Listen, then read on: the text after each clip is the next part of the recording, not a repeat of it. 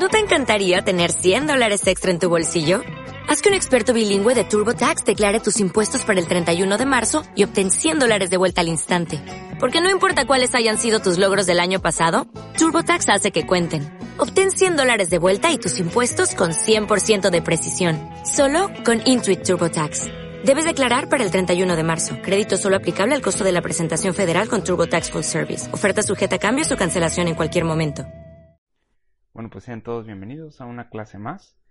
En la clase pasada estuvimos hablando acerca de la palabra de la cruz, eh, lo cual es algo esencial para las personas. Estuvimos discutiendo, o bueno, hablando un poquito acerca de esto, explicando, estudiando o viendo realmente muy por encima, porque no nos metimos tanto a detalle, lo que es la palabra de la cruz, cómo está, la cruz está siendo asociada con cosas que no tienen nada que ver con lo que la Biblia dice que es la cruz eh, pero bueno, no, no, no quiero tomar tiempo para, para, explicarlo ahorita. Puedes ir al audio, puedes ir al, video que está en, en, YouTube, en Spotify y, escucharlo en las veces que sea necesario. Este, esto se supone que es algo que todo cristiano debe saber. Es un, algo fundamental, algo esencial que las personas necesitan conocer también. Sin embargo, es algo que muchos confunden, como mencionaba, o asocian con otras cosas. Aprovechando la temporada, hablamos acerca de la cruz, de la muerte de Jesús, y en esta clase vamos a estar hablando de la resurrección de Jesús, de la resurrección de Cristo. Vamos a hablar de la importancia de esta y cómo nosotros nos podemos gloriar, cómo nos podemos gozar en la resurrección. ¿Qué es el gozo? Gozo es eso que experimentamos al llegar las vacaciones, ¿sí? comer algo delicioso o recibir aquello que esperábamos, ah, recibir algo que estábamos esperando. ¿sí? Si prestamos atención nos vamos a dar cuenta de que el ser humano busca esto desesperadamente, tener gozo, pero lo busca en cosas que francamente son vanas. Podemos disfrutar cosas en esta vida. Sin embargo, todo termina siendo una experiencia, experiencia satisfactoria momentánea. La Biblia nos dice que nos regocijemos en el Señor siempre.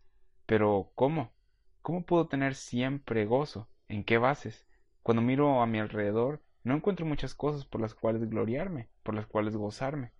La resurrección es la respuesta. La Biblia habla acerca de cómo nos podemos regocijar en varias cosas.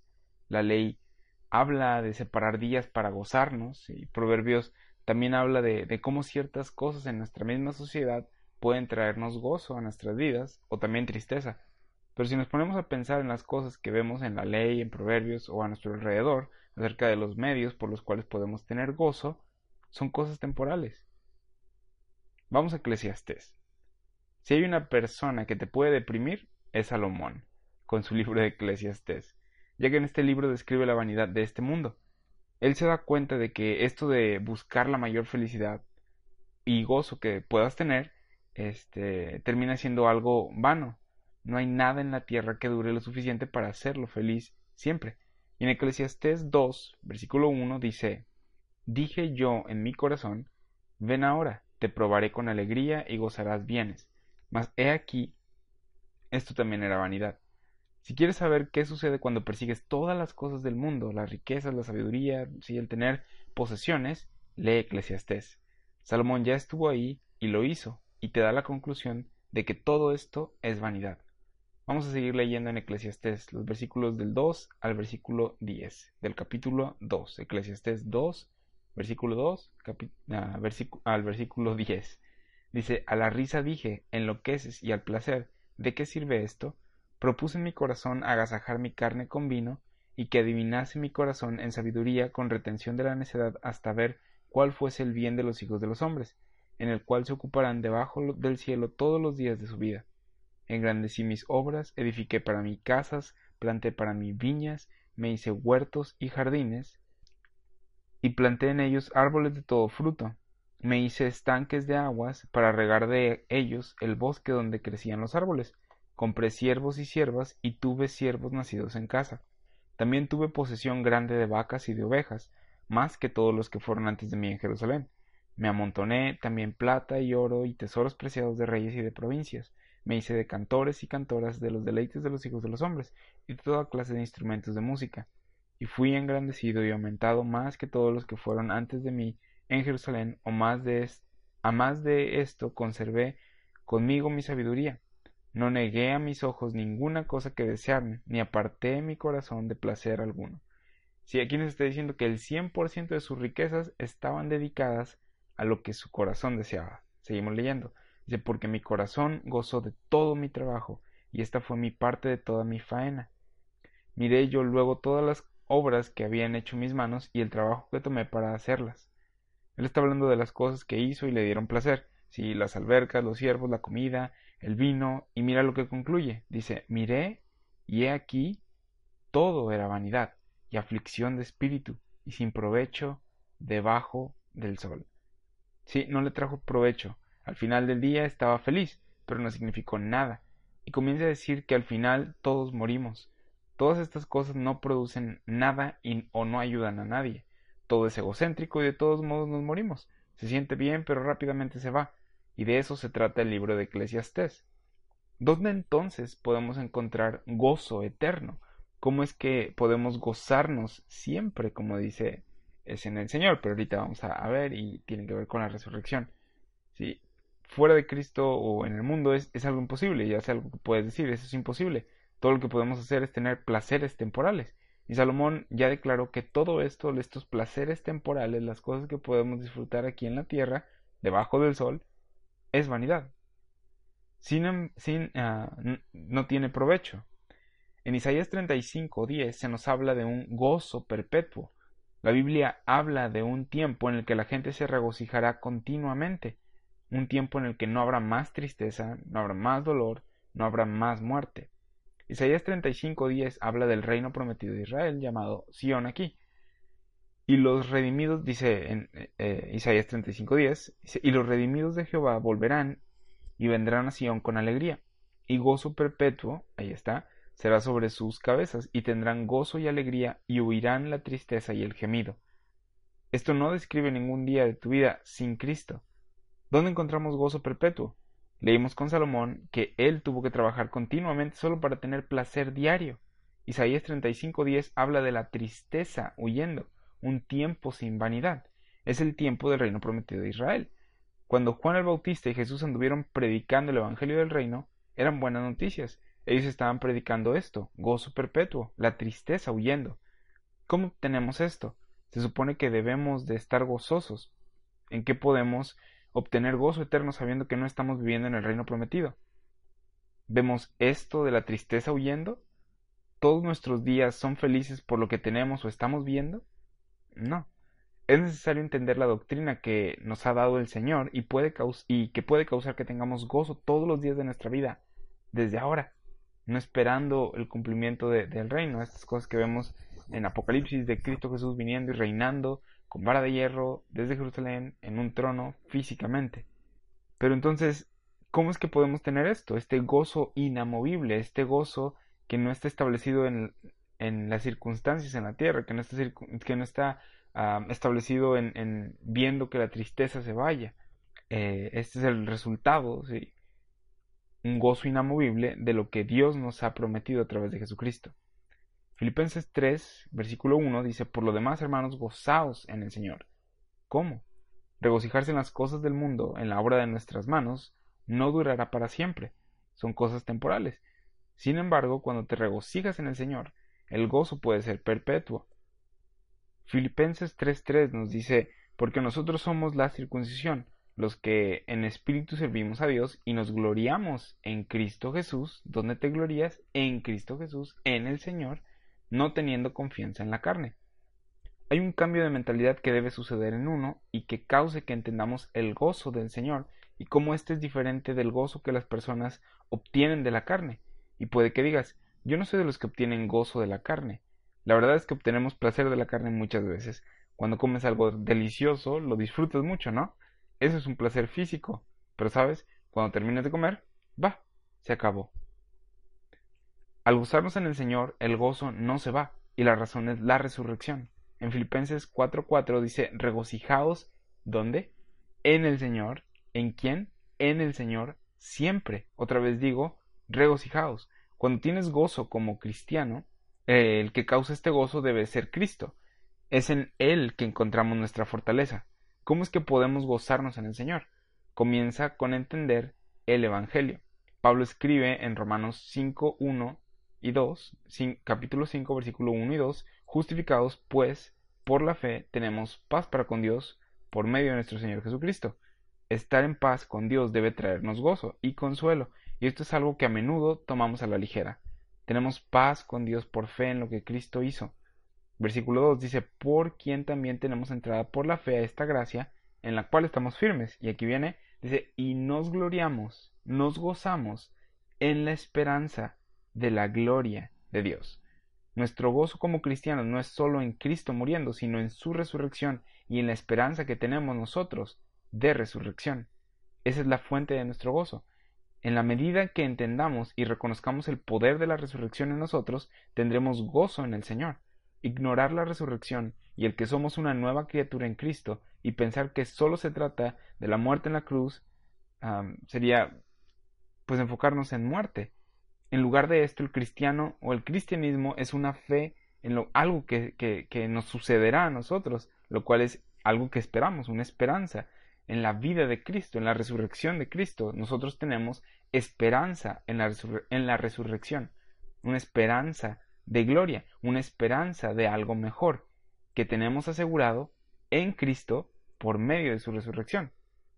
Como cristianos, no abandonamos por completo las cosas de este mundo que dan placer o gloria en este mundo. Lo que hacemos es evaluar la mejor gloria, reconocemos la fuente de gozo que no termina, un gozo perpetuo, procuramos gozarnos en algo que es eterno y no algo temporal y vano. Romanos 12:12 dice, gozosos en la esperanza, sufridos en la tribulación. Según de Timoteo 3:2 nos dice que todos los que quieren vivir piadosamente en Cristo Jesús padecerán persecución. Encaramos tribulación y hay problemas que vienen a nosotros en esta vida. Y Romanos 8:18 nos dice, pues tengo por cierto que las aflicciones del tiempo presente no son comparables con la gloria venidera que en nosotros ha de manifestarse. Este es el razonamiento y lógica del cristiano. No es que nos guste el sufrimiento o el castigo y que no nos guste salir y disfrutar las cosas. No es así. Nosotros nos gozamos, queremos gozo perpetuo y sabemos que éste solamente puede venir a través de Cristo, a través de la resurrección. Sin Él no es eterno. Y si no es eterno, es temporal, es vano, es una ilusión, es un sentimiento de la carne. La intención de esta enseñanza es que puedas gozarte en la resurrección. Si te preguntara, ¿crees en la resurrección? Probablemente dirías que sí. Pero, ¿qué significa esto? ¿Cómo es que esto nos hace diferentes? Esto es lo que queremos, ¿sí? Que aprecies la resurrección. Si no es que ya lo haces. En Efesios 1, versículo 17, Pablo agradece y ora por los Efesios y dice esto, dice, para que el Señor, para que el Dios de nuestro Señor Jesucristo, el Padre de Gloria, les dé espíritu de sabiduría y de revelación en el conocimiento de Él, alumbrando los ojos de, vuestro entendimiento para que sepáis cuál es la esperanza a la que Él os ha llamado y cuáles las riquezas de la gloria de su herencia en los santos, y cuál la supereminente grandeza de su poder para con nosotros los que creemos, según la operación del poder de su fuerza. ¿Cuál es ese poder, esa fuerza en la que creemos? ¿Qué posees tú que los que no están en Cristo no poseen. Versículo 20. La cual operó en Cristo, resucitándole de los muertos y sentándole a su diestra en los lugares celestiales. Es el poder de la resurrección. Es el poder que levantó a Cristo de los muertos y que ahora nosotros tenemos. Esto es lo que cambia tu vida. En un punto te diste cuenta de que eras una persona pecadora y no tenías esperanza delante de Dios, que te iba a castigar y que no querías ir al infierno. Cristo murió por tus pecados y gloria a Dios porque murió por nuestros pecados. ¿ahora qué? Te levantas el día siguiente y dices, bueno, pues mis pecados ya están perdonados, ah, voy a seguir viviendo la vida como los demás. Esa no es la vida cristiana. La vida cristiana es una que se vive con el entendimiento del poder de la resurrección, la realidad de la resurrección viviendo en ti. Muchas veces las personas no enseñan la resurrección como algo real, la enseñan como una vida renovada. Dicen, la resurrección es tú abriendo un capítulo nuevo en tu vida, es darle a alguien una segunda oportunidad. O la asocian con la frase levantarse de las cenizas, ah, refiriéndose a una persona cuando ha tenido una mala temporada y ahora ha resucitado, ¿sí? Se ha renovado, fracasó, se levantó y ahora sigue adelante. Eso es resurrección. No, cualquiera puede hacer eso. El poder de la resurrección es algo grande, nos dice Efesios 1.19. es grande para conquistar los problemas de este mundo, es grande para darte gozo cada día de tu vida, un gozo que va al infinito y más allá de los placeres simples de esta vida. Sin embargo, al pensarlo, ¿qué tanto nos emocionamos con los placeres simples de la vida? Nos, emocionamos mucho, de hecho. Conocemos esos placeres. ¿Qué pasa con el gozo que Pablo nos dice que tengamos en el Señor? ¿Qué pasa con el gozo que debemos tener en la resurrección? La resurrección es un milagro. Cuando las personas debaten entre si la creación o la evolución es verdad, dicen que es necesario creer en la creación para ser cristiano. Y sí, uno debe de tomar la Biblia literalmente y creer que es inerrante, y la Biblia enseña la creación. Se ha dicho también que la creación va en contra de la ciencia, pero eso no es cierto, y después vamos a tratar con ese tema. Pero cuando te pones a pensar, la resurrección es lo que necesitamos verdaderamente para ser llamados cristianos. La resurrección es contraria a la ciencia. ¿Cómo es que uno resucita de los muertos? ¿La ciencia puede predecir esto? ¿La ciencia admite que esto puede suceder? La respuesta es no. Tenemos ministerios tras ministerios defendiendo Génesis 1 y, el registro de la creación. Sin embargo, la resurrección es lo que salva las almas de los hombres y nos da gozo en este siglo presente malo. Perdón, en este presente siglo malo, dice Gálatas. La resurrección es un milagro, es inmortalidad. Se hacen historietas acerca de esto, cómics, se hacen películas de ciencia ficción acerca de seres inmortales, y la Biblia nos habla de la inmortalidad y lo que es este poder, el poder de la resurrección. Se habla de, de personas buscando la fuente de la vida a lo largo de la historia, y esas son leyendas, mitos y fábulas. Sin embargo, nosotros creemos la Biblia y ésta nos enseña la resurrección. Y puede que digas, wow, eso es un poco contrario a lo que el mundo piensa. En ciertos círculos, si te paras y dices, yo soy un creyente de seis días de creación, puede que te hagan cara de fuchi o se rían un poco. Imagina cuando te paras y dices que la resurrección es real, un cuerpo muerto regresando a la vida. ¿Como los zombies? ¿O como los vampiros? No. Pero puedes ver la obsesión que la sociedad tiene con estas ideas y tú estás creyendo lo real, lo verdadero, lo que la Biblia enseña, inmortalidad. La resurrección no es todos vamos a morir y entrar en un estado alterno de existencia. Es un cuerpo en la tumba, la resurrección es un cuerpo en una tumba, de repente se levanta, toma las flores que estaban ahí y dice, estoy vivo. Eso es resurrección. Vida donde había muerte. Es contrario a lo que los científicos creen que es posible. Los doctores no pueden hacer eso. La resurrección es un milagro.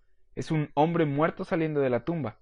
La creación no es la ofensa más grande a la ciencia, es la resurrección, porque puedes convencer a un científico a creer en la creación.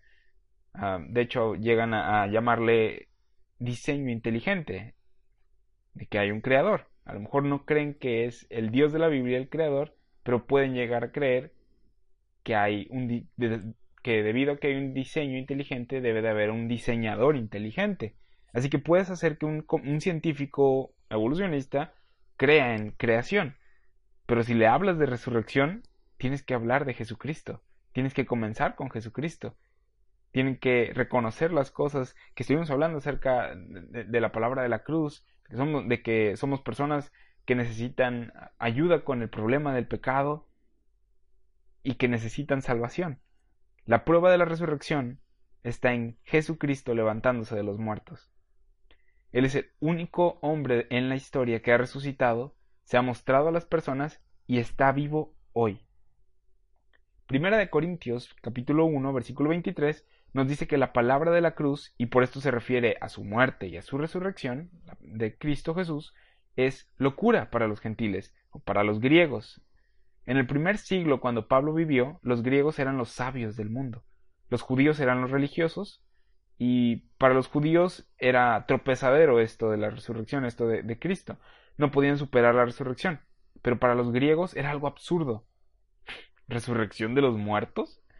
En Hechos 17, cuando Pablo ah, habló de la resurrección con los griegos en Areópago, ellos se burlaron. Vamos a leer ahí Hechos 17, versículo 22 al 34 son bastantitos. Dice, el Dios que hizo este mundo, el mundo, te recomiendo que lo leas todo el capítulo, Pero Pablo andaba por ahí caminando y veía cómo estas personas eran muy religiosas y de hecho dice, percibo que son muy religiosos ustedes y vio un pedestal que decía al Dios no conocido. Entonces les empieza a explicar, les empieza a hablar acerca del Evangelio. Es el Dios que hizo el mundo y todas las cosas que en él hay, siendo Señor del cielo y de la tierra, no habita en templos hechos por manos humanas, ni es honrado por manos de hombres, como si necesitase de algo, pues Él es quien da a todos vida y aliento y a todas las, y todas las cosas. Y de una sangre ha hecho todo el linaje de los hombres para que habiten sobre toda la faz de la tierra, y les ha prefijado el orden de los tiempos y los límites de su habitación, para que busquen a Dios, si en alguna manera palpando puedan hallarle, aunque ciertamente no está lejos de cada uno de nosotros, porque en él vivimos y nos movemos y somos, como algunos de vuestros propios poetas también han dicho, porque linaje suyo somos, Siendo, pues, linaje de Dios, no debemos pensar que la divinidad sea semejante a oro o plata o piedra o escultura de arte y de imaginación de hombres. Pero Dios, habiendo pasado por alto los tiempos de esta ignorancia, ahora manda a todos los hombres en todo lugar que se arrepientan, por cuanto ha establecido un día en el cual juzgará al mundo con justicia, por aquel varón a quien designó, dando fe a todos los a todos con haberle levantado de los muertos.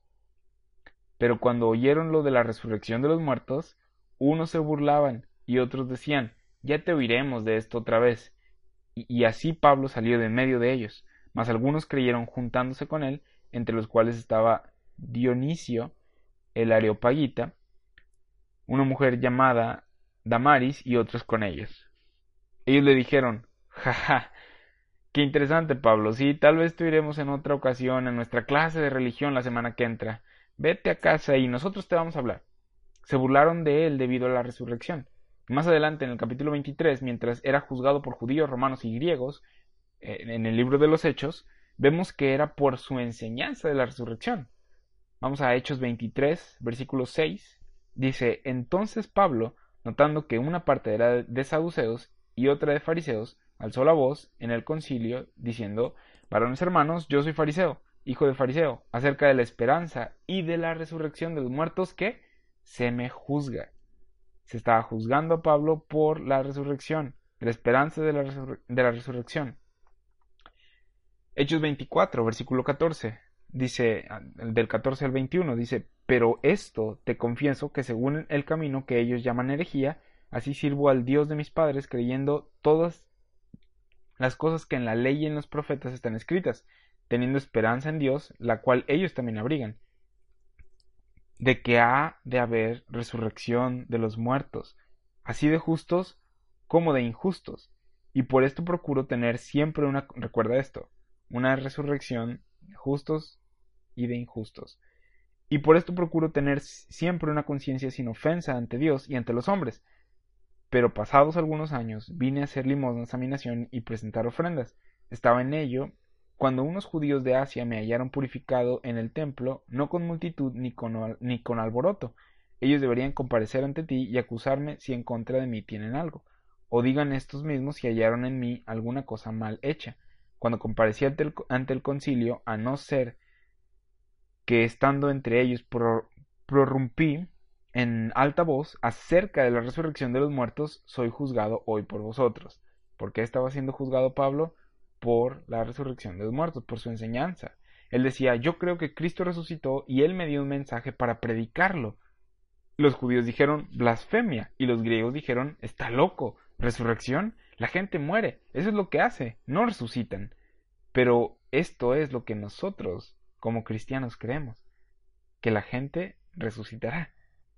Si entendemos la realidad de la resurrección, esta cambiará la manera en la que vemos cada día de nuestra vida porque ya no estamos trabajando y trabajando para llenar una vida completa. Vuelvo a, mencionar esto. Al entender la realidad de la resurrección, va a cambiar la manera en la que nosotros vemos la vida, porque ya no vamos a estar trabajando y obrando y trabajando y obrando para llenar una vida que ya está completa. ¿Sí?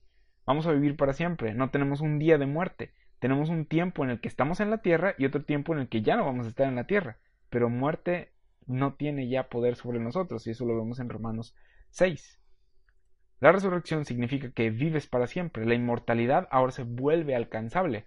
Decir esto probablemente me vuelva ante muchas personas alguien loco.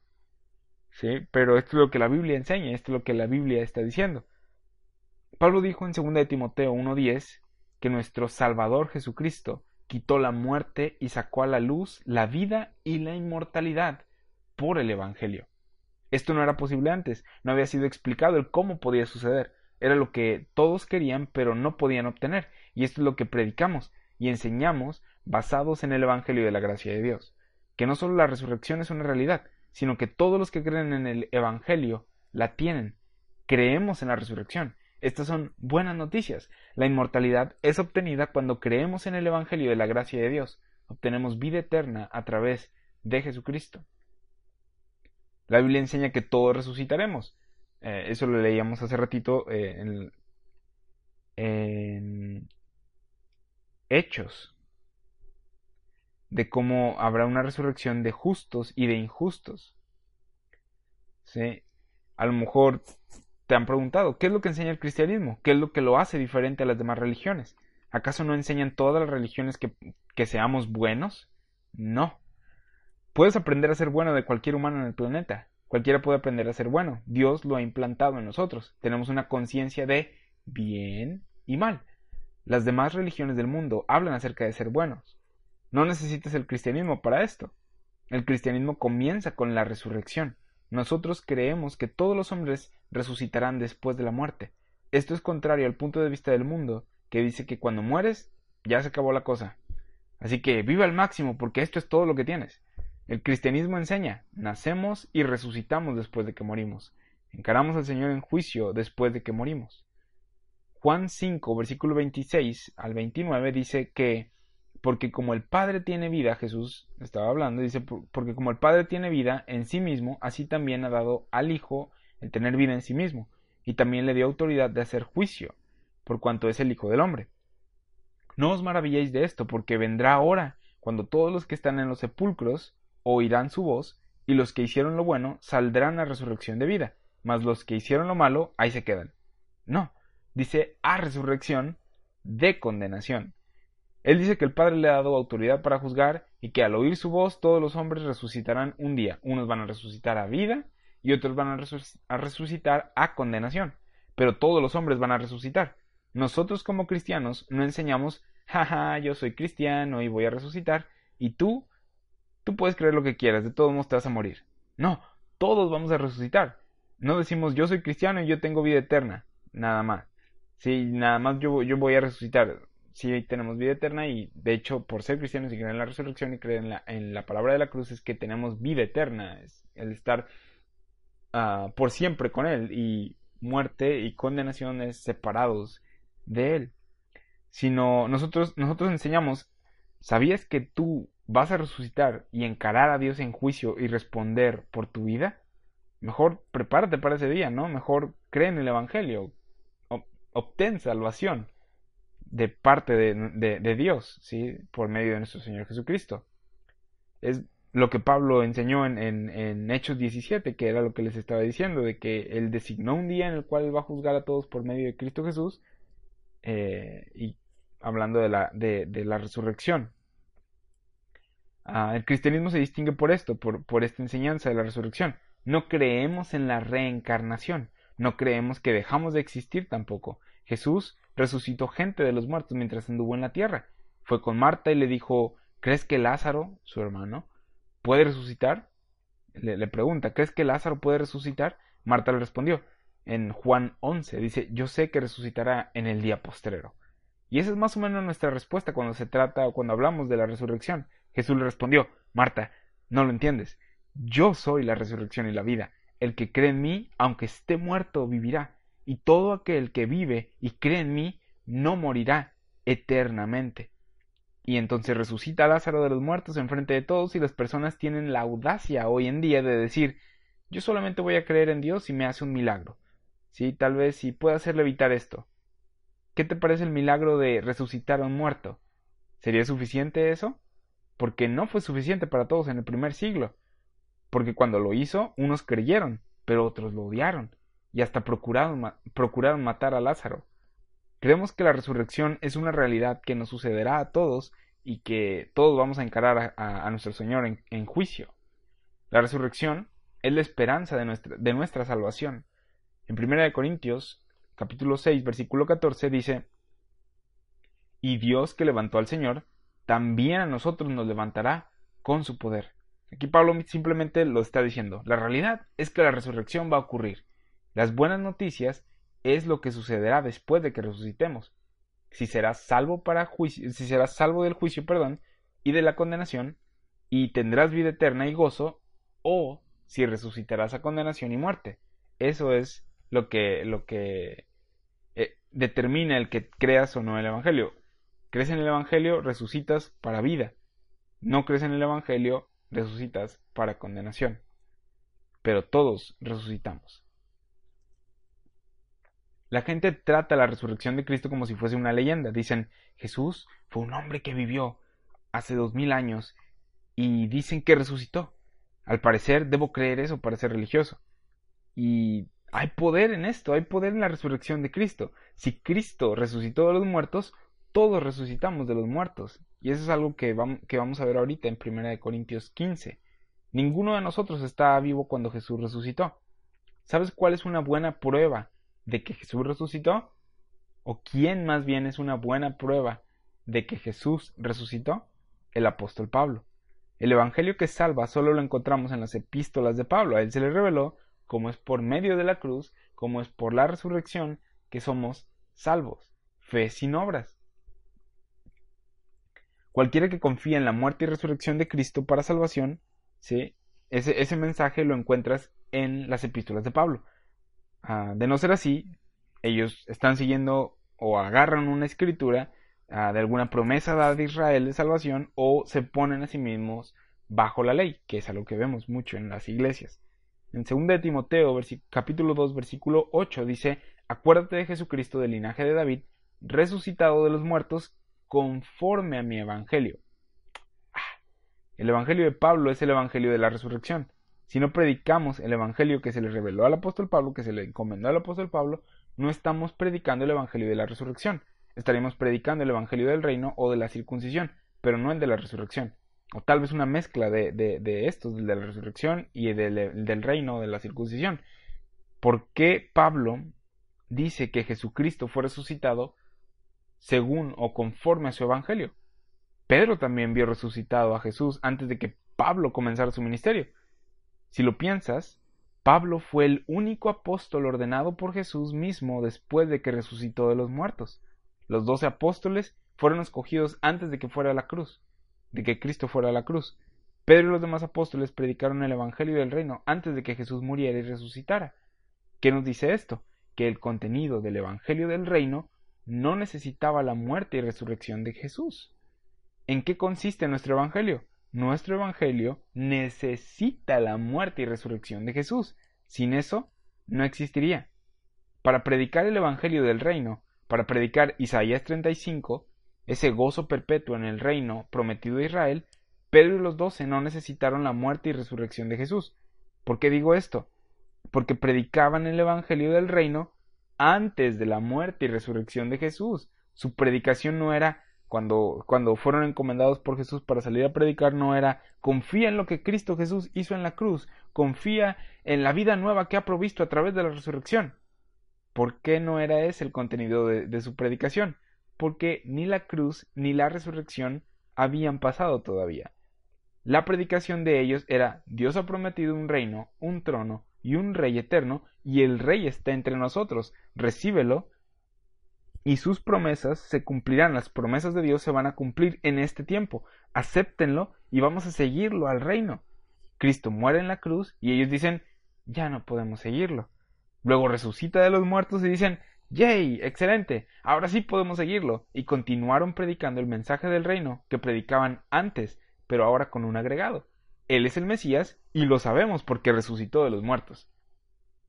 Pero dijo en Primera de Pedro, capítulo 1, versículo 3, Bendito el Dios y Padre de nuestro Señor Jesucristo, que según su grande misericordia nos hizo renacer para una esperanza viva por la resurrección de Jesucristo de los muertos.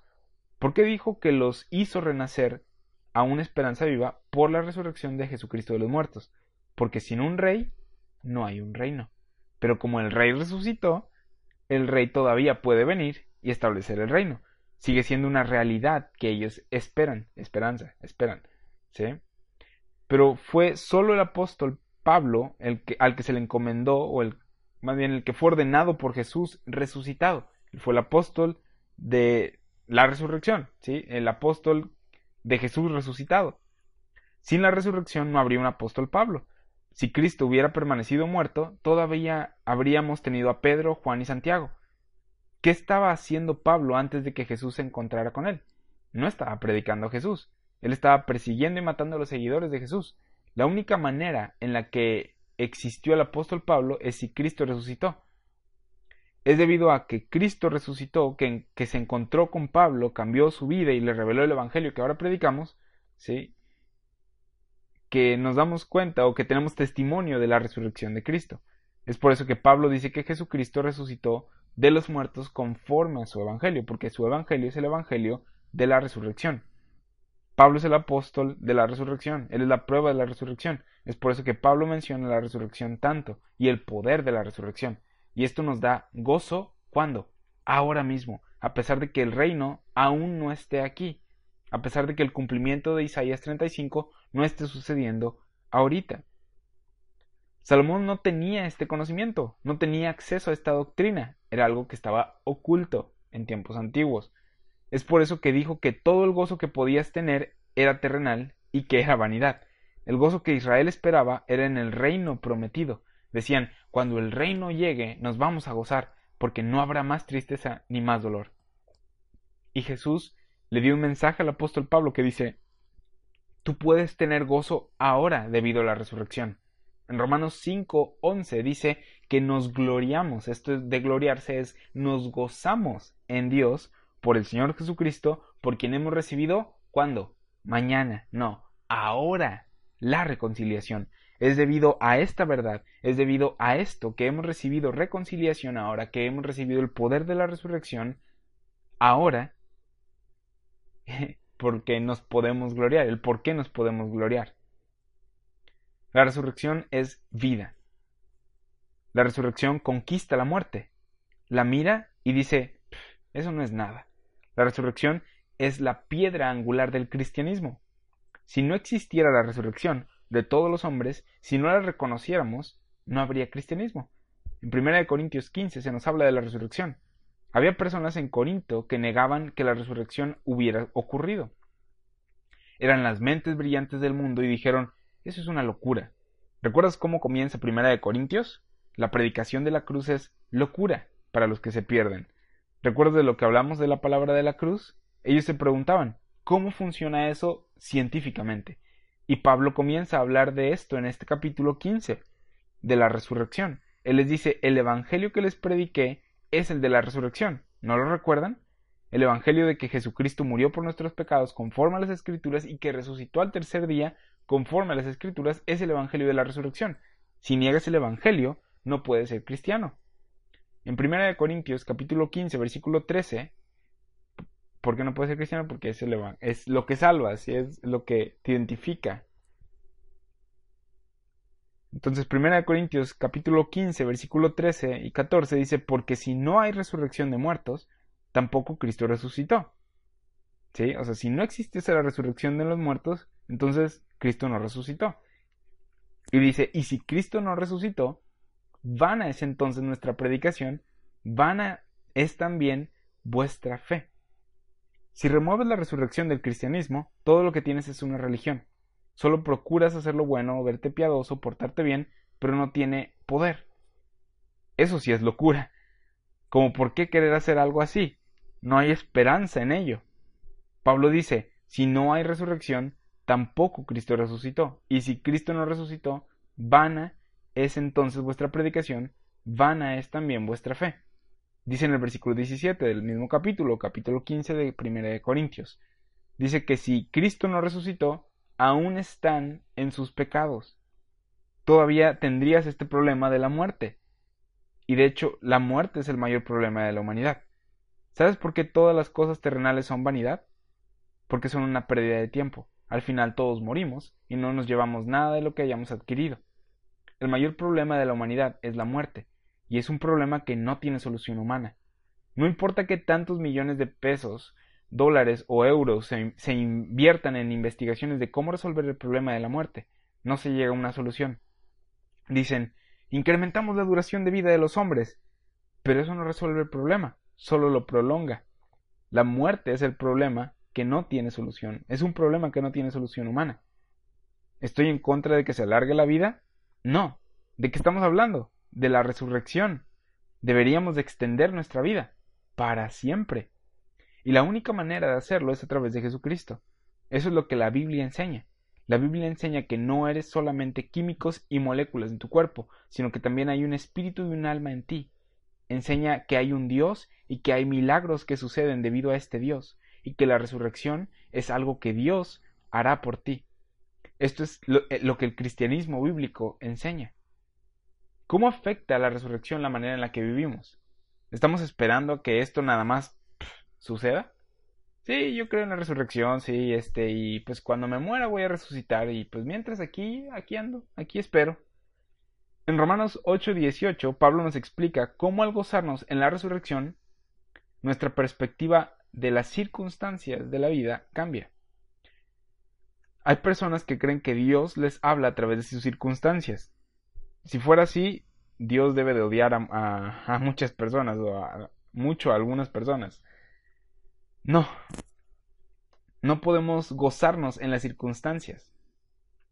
¿Cómo podemos conocer lo que Dios está diciendo? Por medio de la palabra de Dios.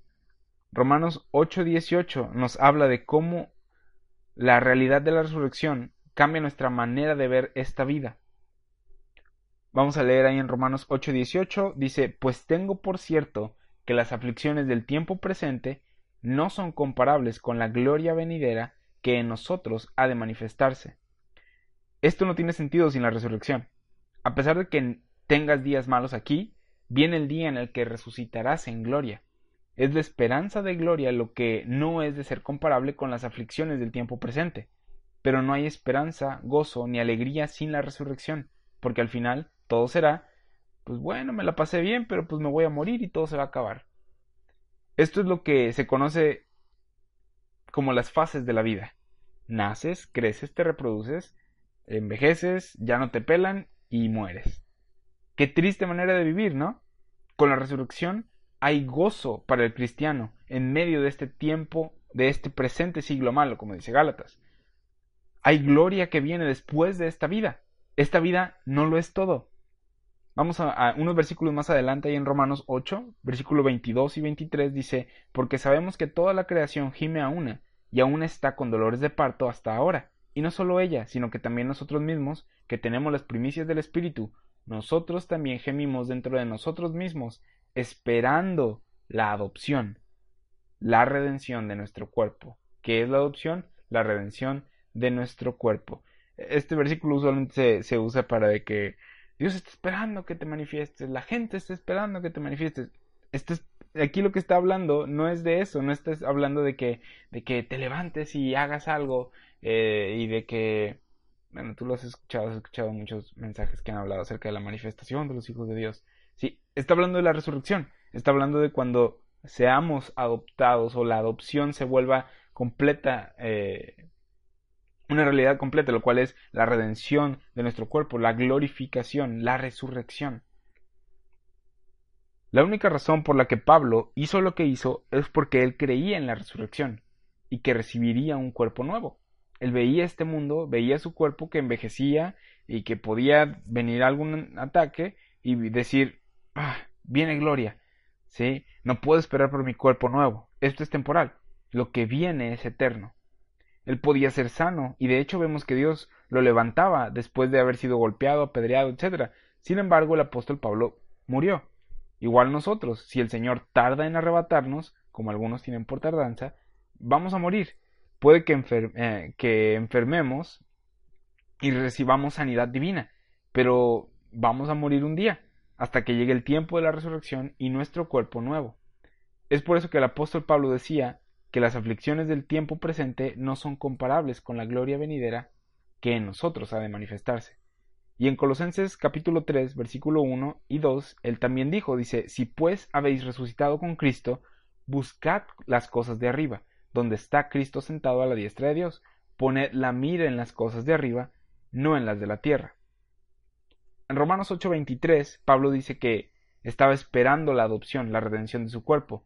Y continuamos ahí en el versículo 24, dice, porque en esperanza fuimos salvos, pero la esperanza que se ve no es esperanza, porque lo que se, pero porque lo que alguno ve, ¿a qué esperarlo? Si lo que vemos es todo lo que hay, no hay esperanza. Si no hay resurrección, todo lo que tenemos no es más eficaz que una tarjeta de esas que dicen mejórate pronto. Pablo dice que tenemos una esperanza que no vemos, una esperanza basada en la resurrección de Jesucristo. Debemos apreciar el poder de la resurrección que tenemos en Cristo. Primera de Tesalonicenses capítulo 4 versículo 13 dice Tampoco queremos hermanos que ignoréis acerca de los que duermen, para que no os entristezcáis como los otros que no tienen esperanza. Si no tuviéramos esperanza, la única respuesta al dolor y sufrimiento en esta tierra es vanidad y tristeza. Ya que predicamos el Evangelio de la Resurrección, compartimos esperanza. Pablo dice que no quiere que estas personas ignoren acerca de los que duermen, para que no se entristezcan como los que no tienen esperanza. Dice, porque si creemos que Jesús murió y resucitó, así también traerá Dios con Jesús a los que durmieron en él. Pablo estaba consolando a estas personas con la resurrección. Les dice, si creemos que Cristo se levantó de los muertos, esas personas por las que están llorando, porque están muertas, Jesucristo los va a traer a vida otra vez. La resurrección es esperanza de vida. No nos gloriamos en la muerte, sino en la vida, en la resurrección de Cristo.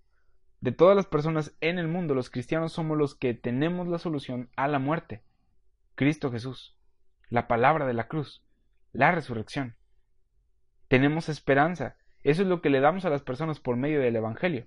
No hay otra solución para el problema de la muerte. Hay gente que cree en la reencarnación y dice, bueno, vivo, una vida buena para que cuando reencarne lo haga en un animal bueno y pueda vivir la buena vida. ¿Qué clase de esperanza es esa? Si le preguntas a un ateo qué pasa cuando la gente muere, ¿qué te van a decir? Te mueres y ya, te vas para siempre. Y se enorgullecen en eso. Pero no hay esperanza en eso. ¿Para qué seguir viviendo? No hay esperanza en esa filosofía. Eh, y te pueden contestar, bueno, pues es que me, me gusta comer tal cosa. ¿Y eso es por lo que vives? ¿Por la comida? ¿Por los placeres simples de la comida? Yo amo la vida y quiero vivir para siempre y eso es una realidad que la Biblia enseña, inmortalidad, y solamente puede ser obtenida en Cristo. ¿Por qué tenemos hijos? Es otra pregunta. ¿Por qué trabajamos? ¿Por qué somos cristianos? La respuesta es la resurrección. Si no tienes la esperanza de la resurrección, la única razón por la que trabajas es para tener una mejor jubilación, al final la vas a perder. Todo se va a quedar aquí. No te lo llevas contigo. Es vanidad. ¿Para qué gastar, un ejemplo, 10 años de tu vida en la escuela de medicina solo para trabajar 20 o 30 y ser millonario cuando tengas 60? Y para ese entonces ya vas a estar viejo y ya no vas a poder hacer las cosas que hacías cuando joven. Termina todo siendo vanidad. Con la resurrección, cuando te das cuenta de que la vida eterna es una realidad, de repente hay otra razón para trabajar trabajas porque Dios dice que es algo bueno el proveer para tu familia, trabajas porque te das cuenta de que no, de que el trabajo no lo es todo, que este, eh, que está la vida de tus hijos, la vida de tus nietos y que ellos van a oír el evangelio si trabajamos para que e, el evangelio sea esparcido y cambia completamente tu manera de ver las cosas. ¿Para qué tener hijos? ¿Qué provecho tiene tener hijos? Consumen tus recursos, consumen tu tiempo, ¿sí? Recientemente vi el titular de una nota de un periódico que decía que unos científicos dijeron que lo mejor que le podían hacer al planeta era no tener hijos, que nosotros no tuviéramos hijos, porque drenamos los recursos de la Tierra, etcétera, etcétera. ¿Qué rollo con eso? En otras ocasiones he oído decir, no quiero traer más bebés a este mundo horrible. ¿Para qué tenemos hijos o por qué tenemos hijos? La resurrección es la respuesta, porque creemos en la vida, porque la vida es buena y dar es bueno y amar a otros es bueno y Dios dice que los hijos son buenos porque perpetúan la vida. Y sabemos que estos van a resucitar también. Yo quiero que mi hijo conozca la resurrección, que mis hijos conozcan la resurrección, que mis nietos conozcan acerca de esto y de la vida eterna que es por medio de Jesucristo. ¿Por qué tenemos gozo en esta vida? Por el poder de la resurrección de Cristo en nosotros. Esa es la esperanza que tenemos. Sin la resurrección, la muerte gana. La muerte es lo que Es el aguafiestas de todos. ¿sí? Con la resurrección, la vida gana. Nadie puede vivir la vida al máximo aparte de Cristo. La resurrección es la razón por la que servimos a Dios. Filipenses ah, capítulo 3 versículo 8 al 11 dice, aún estimo todas las cosas como pérdida por la excelencia y el conocimiento de Cristo, Jesús mi Señor, por amor del cual lo he perdido todo y lo tengo por basura para ganar a Cristo. ¿Cómo es que Pablo dijo esto? Porque él reconoce el valor de la resurrección y dice que quiere ser hallado en él, no teniendo mi propia justicia que es por la ley, sino la que es por la fe de Cristo, la justicia que es de Dios por la fe, a fin de conocerle y el poder de su resurrección y la participación de sus padecimientos, llegando a ser semejante a él en su muerte. Él quería conocer, quiere conocer el poder de su, resurrección, si en alguna manera llegase a la resurrección de entre los muertos. Podemos tener ese poder de resurrección ahora. Podemos gloriarnos en la resurrección. Pablo nos dijo que nos, nos gozáramos, nos gloriáramos en el Señor. ¿Sí? Y, pero ¿cómo luce esto? Sí, Jesús murió. No, es en la resurrección que nos gozamos. Es en la resurrección cuando habla acerca Pablo acerca de gloriarse en la cruz es en esto, en la, como en la palabra de la cruz. No nada más habla de la muerte, sino de la resurrección, de la obra completa nosotros nos gloriamos en la resurrección y porque Él resucitó, nosotros resucitaremos a vida eterna. Vas a ser inmortal, incorruptible. Eso es lo que eres en Cristo, lo que te espera en Cristo. Eso es en lo que nosotros nos gloriamos. En 1 Corintios capítulo 15 versículo 58 dice que tu trabajo en el Señor no es en vano. Capítulo 15 de 1 Corintios de qué está hablando? Resurrección. Debido a la resurrección, tu trabajo en el Señor no es en vano. Lo opuesto a esto es que si no hubiera resurrección, tu trabajo sería en vano. Con la resurrección tu trabajo no es en vano, la provisión de tu familia ya no es en vano, tu obra en el ministerio no es en vano, sin la resurrección sí lo es. Estoy vivo hoy y si muero, sigo vivo. Con la resurrección entiendes la belleza de la vida. Primera de Timoteo, capítulo 1, versículo 1 dice, Pablo, apóstol de Jesucristo por mandato de Dios, nuestro Salvador, y del Señor Jesucristo, nuestra esperanza. ¿Tu esperanza quién es? Jesús. Tu esperanza es que resucitó de los muertos. Es por eso que enfatizamos esto de la resurrección de Cristo. No es solo un hecho de la teología que necesitas memorizar para ser salvo, sino que debido a que Cristo resucitó de los muertos, tú también lo harás. Tito capítulo 1 versículo 2 dice que tenemos la esperanza de la vida eterna. La vida eterna es posible debido a la resurrección. La vida eterna no existe sin la resurrección porque todos vamos a morir. Debido a la resurrección tenemos la esperanza de la vida eterna, la cual Dios, que no miente, prometió desde antes del principio de los siglos. Romanos 4, versículo 25 dice que Jesús fue entregado por nuestras transgresiones y resucitado para nuestra justificación. Y debido a esto, debido a que fuimos justificados al poner nuestra fe en la muerte y resurrección de Jesús, Romanos 5, versículo 1 nos dice que tenemos paz para con Dios por medio de nuestro Señor Jesucristo.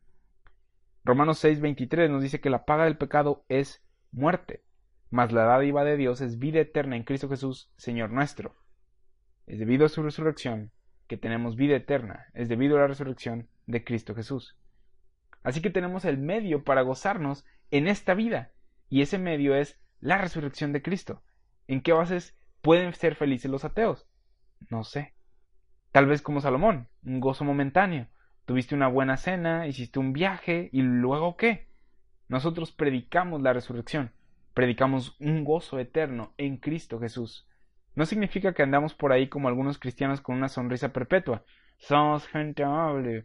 No podemos ser nada más que amables. No. Romanos 12 Capítulo, capítulo 12, versículo 15 dice, Gozaos con los que se gozan, llorad con los que lloran.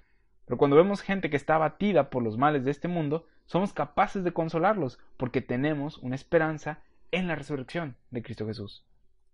Solo a los cristianos se les dicen cosas como ¿por qué lo haces si no te pagan? ¿Sí? ¿Por qué hacía Pablo lo que hacía? Segunda de Corintios capítulo 6 versículo 9 dice que andaban ellos los apóstoles o Pablo y sus compañeros andaban como desconocidos, pero bien conocidos, como moribundos, mas he aquí vivos, como castigados, mas no muertos, como entristecidos, mas siempre gozosos, como pobres, mas enriquecidos a muchos, mas enriqueciendo a muchos, como no teniendo nada, mas poseyéndolo todo. O Pablo está loco, o conoce algo que el mundo no. Porque el mundo te ve que tienes problemas o algún ataque y comienza a decir, uy, qué mala vida tienes. Pablo dice, yo puedo estar en una mala situación y ser como alguien que no está siendo asesinado, perseguido, ser como rico y alguien con esperanza. Esto es a lo que se refiere cuando dice en Filipenses 4:13 que todo lo puede en Cristo que, que lo fortalece. Un versículo antes de este, o sea, Filipenses 4:12, dice, sé vivir humildemente y sé tener abundancia. En todo y por todo estoy enseñado así para estar saciado como para tener hambre, así para tener abundancia como para padecer necesidad. Todo lo puedo en Cristo, que me fortalece. Debido a que creía en Cristo y en la resurrección, Pablo decía, no hay nada que el mundo pueda hacerme que me quite el gozo que tengo en él y en su resurrección. Es como la canción que dice, el gozo que tengo yo, el mundo no me lo dio.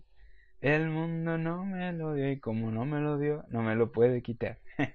sí, nuestro gozo y esperanza no están anclados en las cosas del mundo, sino en Cristo Jesús y en su resurrección. Esto es la palabra de la cruz. Este es el Evangelio que salva y da esperanza eterna. Segunda de Timoteo, capítulo 1, versículo 10 dice que Jesús quitó la muerte. Esta ha sido abolida. Si te pones a pensar, algún famoso dice algo en Twitter y se menciona por todo el Internet. Cristo quita la muerte y lo encuentras olvidado en la esquina de una librería. Estas son las buenas noticias del Evangelio. Debe de ser una noticia para cada generación que, que no conozca esta verdad. Cristo quitó la muerte. Cada que alguien muera, debería de ser proclamado esto. Cristo quitó la muerte. Y dirás, pero todos modos están muriendo. ¿Cómo es que la quitó? Y la respuesta es la resurrección. No puedes levantarte de los muertos, no puedes resucitar sin haber muerto primero. ¿no? Todos vamos a resucitar y vamos a ver al Señor. Filipenses capítulo 2, versículo 15 dice que somos luminares en medio de una generación maligna y perversa, en medio de un mundo oscuro. Así es el mundo sin la resurrección. Vamos a leerlo desde el versículo 14. Dice, Haced todo sin murmuraciones y contiendas, para que seáis irreprensibles y sencillos hijos de Dios sin mancha en medio de una generación maligna y perversa, en medio de la cual resplandecéis como luminares en el mundo, asidos de la palabra de vida. Presta atención a esas palabras. Palabra de vida.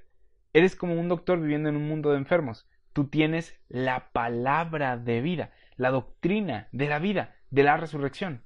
Nos gozamos porque vivimos y porque cuando hablamos estas palabras a otras personas y éstas las creen, son parte de esto.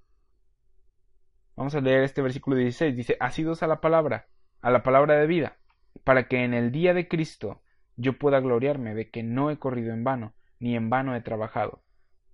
Predique el Evangelio y las personas serán salvas. Esa es la palabra de vida. Nuestro gozo viene de la resurrección. ¿Cuál es el Evangelio? La muerte y la resurrección. Yo creo que debido a que Cristo murió por mis pecados y se levantó de los muertos, tendré vida eterna. Es todo. No hay nada más que debas de hacer. Cristo ya lo hizo. Así que no, Él resucitó de los muertos y me ha prometido a mí resurrección. No existimos nada más sin esperanza, si no hay resurrección de los muertos. Primera de Corintios 15, 19 nos dice que somos los más dignos de conmiseración de todos los hombres, por el tiempo que perdemos leyendo este libro viejo. Pero si hay resurrección de los muertos, este libro es un tesoro, y en él se nos revela la esperanza que tenemos. Sin Cristo, los hombres estarían perdidos, con Cristo, los hombres pueden tener vida eterna, justicia, paz y gozo. Si Cristo no resucitó, no hubiera podido ofrecernos nada. Esto es esperanza, es algo cierto, algo que está ciertamente basado en la resurrección. ¿Cómo podemos saber que somos salvos? No es por nuestros frutos, no es por nuestro compromiso, no es porque simplemente tengamos fe, es porque Cristo resucitó de los muertos. Este Evangelio esto es el Evangelio y esto es un milagro. La resurrección es un milagro, la inmortalidad es un milagro, y Dios se lo da a todo el que confía la promesa y el poder de la resurrección de Cristo. Segundo de Timoteo, capítulo 1, versículo 8, dice, Por tanto no te avergüences de dar testimonio de nuestro Señor, ni de mí, preso suyo, sino que participa de las aflicciones por el Evangelio según el poder de Dios, quien nos salvó y llamó con llamamiento santo, no conforme a nuestras obras, sino según el propósito suyo y la gracia que nos fue dada en Cristo Jesús antes de los tiempos de los siglos, pero que ahora ha sido manifestada por la aparición de nuestro Salvador Jesucristo, el cual quitó la muerte y sacó a la luz, sacó a luz la vida y la inmortalidad por el Evangelio, del cual yo fui constituido pecador, apóstol y maestro de los gentiles. La palabra de la cruz, la muerte y resurrección de Jesús. Este es el mensaje que salva almas. El cristianismo comienza con la resurrección. Estas son las buenas noticias. ¿Las crees?